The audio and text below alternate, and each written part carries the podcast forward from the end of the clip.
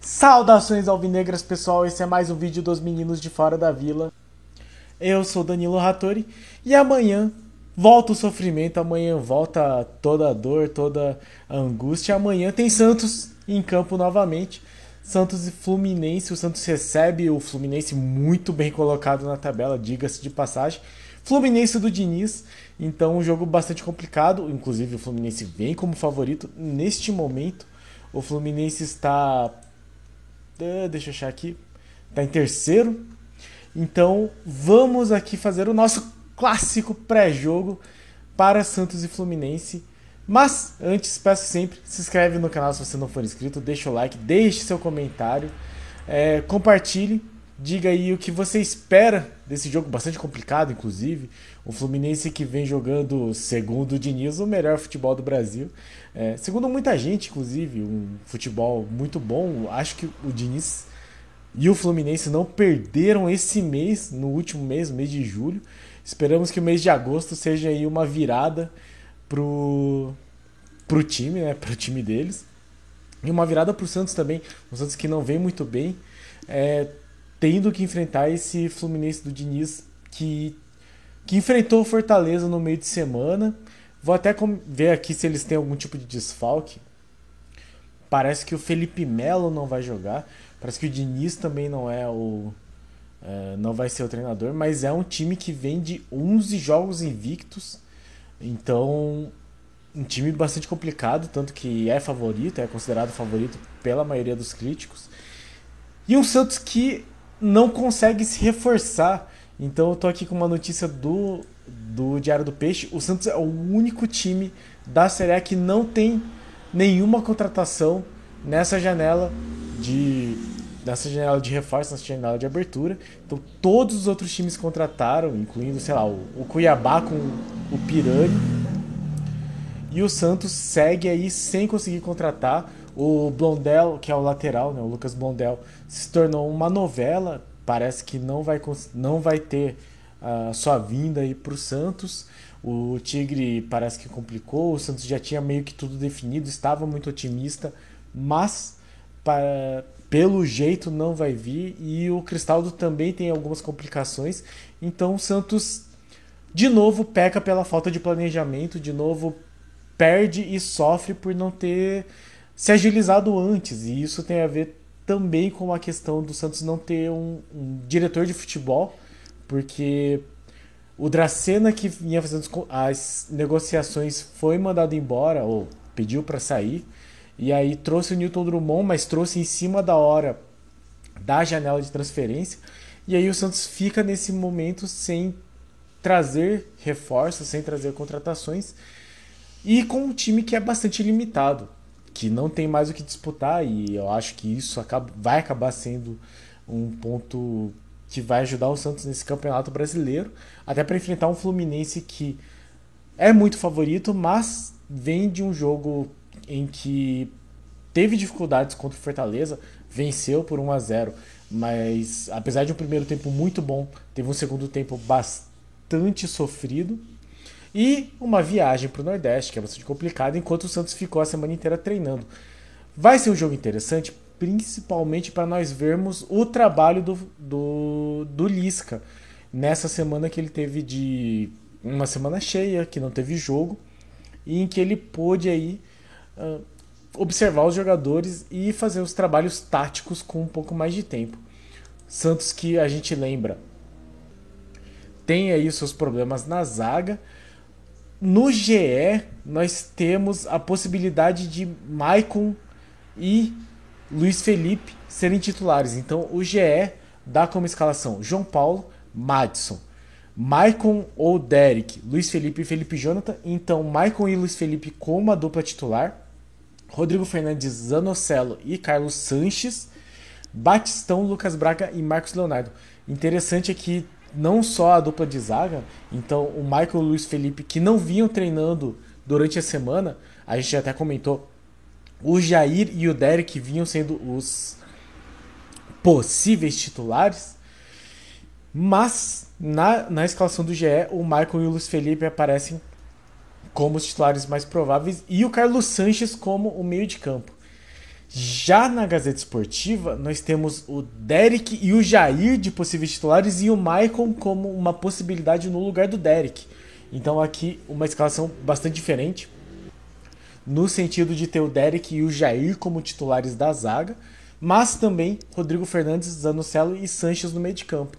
Então o Lisca aparentemente não quis, né, ou não ou entendeu como como melhor colocar o Sanches e aí não ter o, o Bruninho como titular, por exemplo, e aí um ataque com Léo Batistão, Mar Lucas Braga e Marcos Leonardo. Um jogo que vai ser, claro, bastante complicado e que uh, vai ter um Fluminense muito embalado, mas que também não vai ter alguns jogadores que a gente conhece. Interessante que vai ter o, o Herman Cano, que é o artilheiro do campeonato, um jogador sempre perigoso. O Ganso, que nós conhecemos muito bem, mas não vai ter o Felipe Melo, que é um jogador que o Santista, de um modo geral, não gosta. Eu acho, particularmente falando, nenhum cara que torça para um time que não é o time que o Felipe Melo tá jogando gosta do Felipe Melo. E que não vai ter o Diniz à beira do campo, vai ter o Eduardo Marcel de Barros. A gente conhece o Diniz também, é treinador que treinou o Santos muito recentemente. Eu não sei se não ter o Diniz à beira de campo acaba sendo uma ajuda ou não, já que o Diniz é aquele cara exacerbado, é um cara que exagera um pouco no tom de voz e no tom das críticas com os jogadores. Mas esse é o time do Santos que é possível e esses são os jogadores do Santos para ficar de olho. Como eu já falei nos outros, nos outros vídeos, é, o Santos toma gols de jogadores que que é uma coisa meio inadmissível, assim. Então, por exemplo, é, se você tem o Pedro jogando, você está jogando contra o Flamengo, e tem um jogador como o Pedro, você não pode deixar ele livre. Se você vai enfrentar o Gabigol, você não pode deixar ele livre. Se você vai enfrentar o German Cano, eu espero que o Santos e que o Lisca tenham estudado isso e que não deixe ele livre, porque é o jogador que é perigoso. A arbitragem é do Braulio da Silva é, é um, é um árbitro também que é muito uh, digamos, autoritário em alguns sentidos. Mas eu não vou aqui falar de arbitragem de maneira crítica antes, eu só espero que seja, como sempre, uma arbitragem que seja justa, que seja coerente, que tenha critérios e que siga eles para as duas equipes. É só isso que eu espero. Então, é um Santos que vai para um jogo complicado, vai enfrentar o Fluminense bastante complicado. O Santos que neste momento está em nono porque o São Paulo perdeu do Atlético Paranaense. E, e o Goiás perdeu. Deixa eu ver aqui. O Goiás ganhou do Coxa. Então se aproximou do Santos, está com 25 pontos. O Botafogo que perdeu do Corinthians ficou com 24. O América ganhou do Havaí de virada, então se aproximou também com 24 pontos. E a zona do rebaixamento tem o Cuiabá como primeiro, o Cuiabá que perdeu do Fortaleza, então Fortaleza, que era o lanterna, passou Juventude e Atlético Goianiense. E, e já está em 18 com o Cuiabá em 17 seis pontos atrás do Santos. E o Havaí é o 16 com 21 pontos. Então o Santos precisa muito vencer o Fluminense, mas muito até para se aproximar desses times que estão um pouco mais acima e dar uma afastada na zona do, na zona do rebaixamento, já que tá tudo muito embolado lá. E e o Fortaleza que era o, o lanterna isolado já tem já está ultrapassando os times, ultrapassou o Juventude que é o atual lanterna que perdeu do Bragantino. E ultrapassou o Atlético Goianiense que tomou 4 a 1 do Flamengo. Atlético Goianiense que veio de vitória do Corinthians, mas é um time bastante fraco, a gente viu, a gente venceu eles em casa. E o Santos que começa esse turno precisando pontuar em casa, não fez tantos pontos quanto precisaria, e de preferência tirar alguns pontos fora.